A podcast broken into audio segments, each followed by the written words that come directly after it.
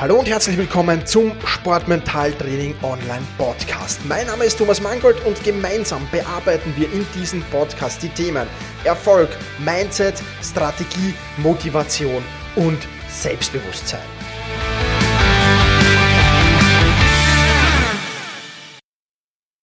Hallo und herzlich willkommen in dieser Podcast-Folge. Mein Name ist Thomas Mangold und ich freue mich sehr, dass du auch diesmal wieder mit dabei bist. Und es geht um das Thema, setz dir keine Limits, echt nicht, klappt das? Ja.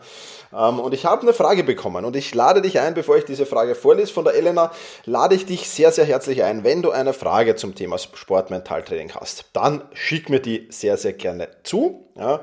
Beantworte die auch sehr, sehr gerne in einer Podcast-Folge gerne mit anderem Namen, anderer Sportart. Ja, also du musst dir keine Sorgen machen, dass du hier irgendwie geoutet wirst, in welcher Form auch immer, auch wenn das natürlich alles nichts Tragisches ist. Aber wenn du Lust und Laune hast, dann sende mir sehr, sehr gerne deine Frage zu. Und die Elena hat das getan und ich lese mal ihre Frage vor und werde dann Punkt für Punkt auf die Frage natürlich auch eingehen.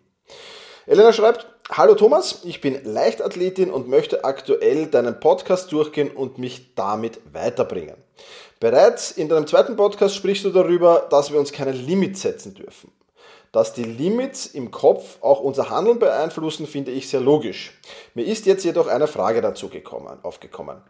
Ähm, uns wird auch immer wieder gesagt, dass wir uns Ziele setzen sollen und Ziele sehr wichtig sind für die Motivation und unsere Leistung beeinflussen. Dabei sollen Ziele ja meist nach dem SMART-Prinzip aufgebaut sein und darunter unter anderem ähm, realistisch sein. Inwiefern ist aber ein genommenes Ziel, zum Beispiel eine bestimmte Zeit, nicht auch ein gewisses Limit für meinen Kopf, da ich unbewusst ja erwarte, dass das mein maximal mögliches Ziel für diesen Zeitraum ist? Ähm, ich weiß nicht, ob das Thema Ziele noch thematisiert wird. Ich bin aber unsicher, ob bestimmte Ziele nicht auch ein kleines Limit im Kopf sind. Vielen Dank für die tolle Frage, Elena. Ja, ist wirklich, wirklich gut und äh, deswegen beantworte ich sie natürlich auch sehr, sehr gerne. Ähm, zunächst einmal, ähm, weil ich das auch immer wieder gefragt werde, wie ist es sinnvoll, diesen Podcast zu hören, von vorne nach hinten, von hinten nach vorne, äh, wie auch immer. Ja, also die richtige Antwort, es gibt jetzt keine richtige Reihenfolge, du kannst sehr, sehr gerne beginnen, wo du willst. Du kannst dir die Folgen mal herauspicken, die du am interessantesten findest, aber ganzheitlich macht es natürlich schon Sinn, dann auch alle Folgen dieses Podcasts zu hören, weil wir halt in den verschiedenen Folgen verschiedene Punkte besprechen. Und deswegen kann ich dir das nur empfehlen. Also das nur ganz kurz als ja, äh, kurzes, kurzes äh, Intro dazu. Eines vorweg zur Frage von der Elena noch.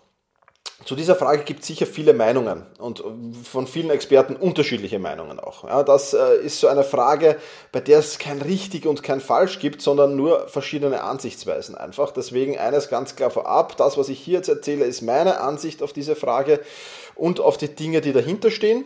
Und ich erhebe damit Sicherheit keinen Anspruch äh, darauf, dass meine Gedanken äh, da jetzt allgemeine Gültigkeit haben müssen ja, oder ähnliches. Ähm, genau, am Ende dieser Podcast-Folge kannst du dir auch dazu natürlich deine Meinung bilden, so wie es bei allen Themen oder bei vielen, vielen Themen auch im Sportmentaltraining natürlich ist. Lass uns jetzt aber zur Frage von der Elena nochmal kommen. Inwiefern ist ein genommenes Ziel, zum Beispiel eine bestimmte Zeit, nicht auch ein gewisses Limit für meinen Kopf, da ich unbewusst ja erwarte, dass das mein mögliches maximales Ziel für diesen Zeitraum ist? Ja, meine Gedanken dazu in, in, in drei Punkte unterteilt. Punkt eins: äh, es kommt immer darauf an, wie du ein Ziel ansiehst. Ja. Sehe ich ein Ziel als unteres Limit an, äh, dann ist das gut. Ja, ähm, das ist natürlich also als unteres Limit, dieses Zeitlimit will ich zumindest schaffen. Alles, was nach oben geht, ist aber ja, ist, ist, ist, das Sky ist der Limit sozusagen, ja, und nicht mal das, weil das wäre ja auch schon wieder ein Limit.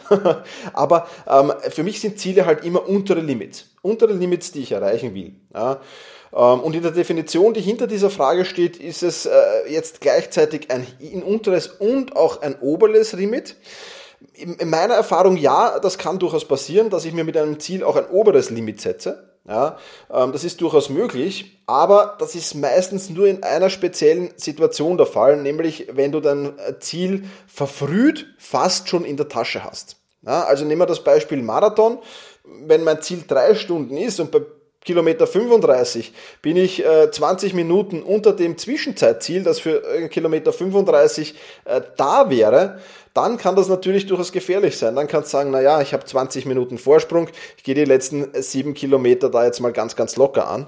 Ähm, wunderbar. Ja, also das kann schon passieren, nicht bewusst, sondern im Unterbewusstsein spielt sich das dann natürlich ab, dass du dich dann vielleicht nicht mehr so dermaßen quälst, wie du dich quälen würdest, wenn du ja vielleicht gerade am Limit bist ja, und, und gerade sagst, oh, 35 Kilometer, ja, ich bin gerade bei meiner Zwischenzeit, das geht sich gerade aus, dann wirst du dich wahrscheinlich mehr quälen, als wenn du 20 Minuten Vorsprung hast, sozusagen. Ja, äh, das ist aber die einzige Situation, die mir so wirklich einfallen würde. Ja, alle anderen glaube ich eher nicht, dass das zutrifft. Aber es kann natürlich, es gibt unterschiedliche Typen von Athletinnen, Athleten.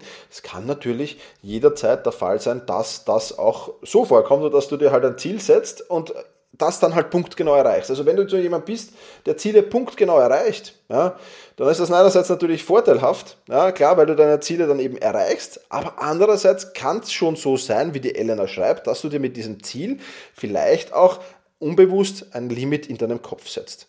Das musst du dann aber eben hinterfragen. Ja, das ist mal Gedanke Nummer eins.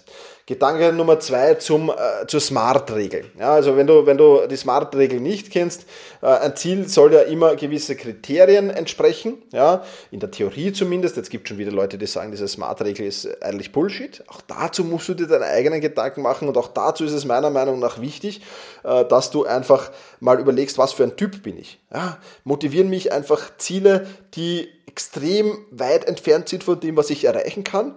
Oder ähm, bin ich eher der Typ, der, der motiviert ist, wenn ich realistische Ziele habe? Auch das musst du überlegen. Aber in dieser Smart-Regel, das R im Smart steht eben für realistisch. Und ähm, ja, äh, das ist halt immer die Frage, wie du das jetzt definierst. In meiner Welt gibt es einen Unterschied zwischen Limit und Ziel. Ja, jedes Ziel im Sport ist eigentlich nur ein Zwischenschritt. Ja, weil in diesem Jahr will ich den Marathon vielleicht in, in unter drei Stunden laufen, nächstes Jahr in unter zwei Stunden 50 Minuten und übernächstes Jahr in unter zwei Stunden 40 Minuten. Ja, das heißt, ja, das ist dann, natürlich für dieses Jahr ist das Ziel drei Stunden, ja, aber das heißt nicht, dass das mein Limit sein muss, das ist nur mein momentanes Ziel. Ja, also da auch zu unterscheiden in dem Vokabular, den man verwendet, ist für den Kopf schon sehr, sehr wichtig. Ja, wenn ich Limit und Ziel quasi dieselbe Bedeutung in meinem Kopf gebe, dann wird es natürlich problematisch. Ja, aber es ist natürlich durchaus sinnvoll, seine Ziele höher und höher und höher zu schrauben, warum auch nicht.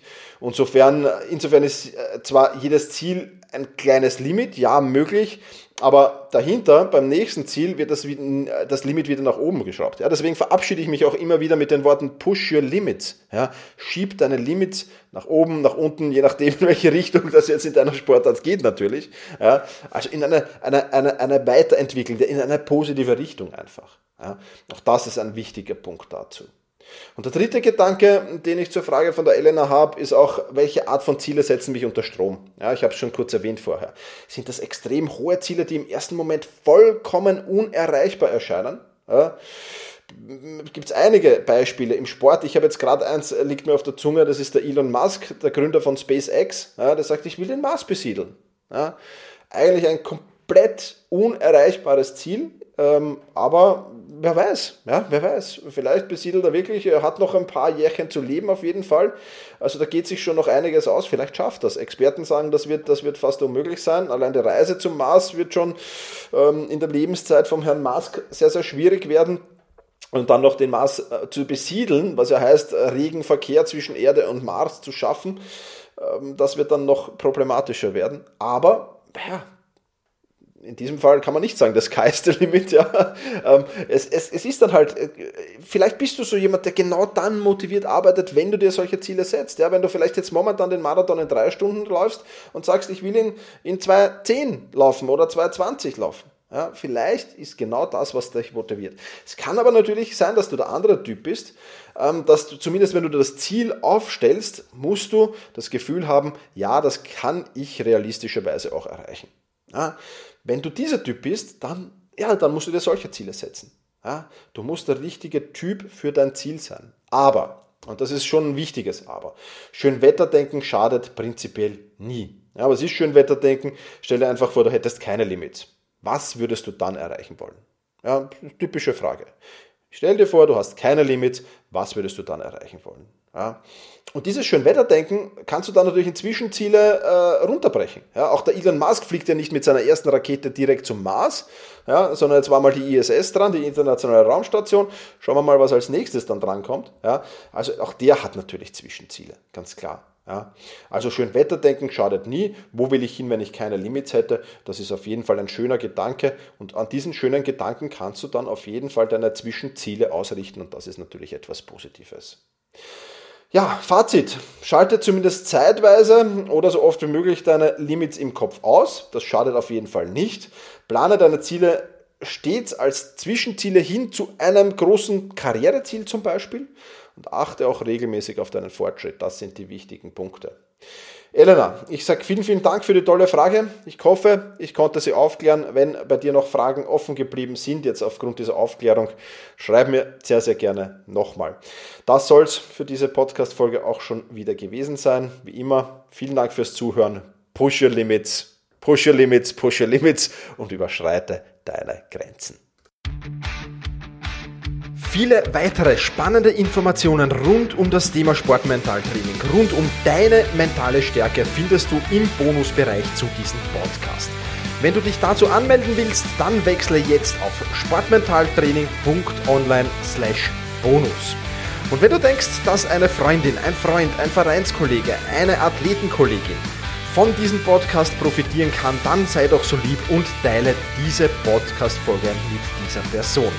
In diesem Sinne, vielen Dank, dass du dabei warst und push your limits, überschreite deine Grenzen.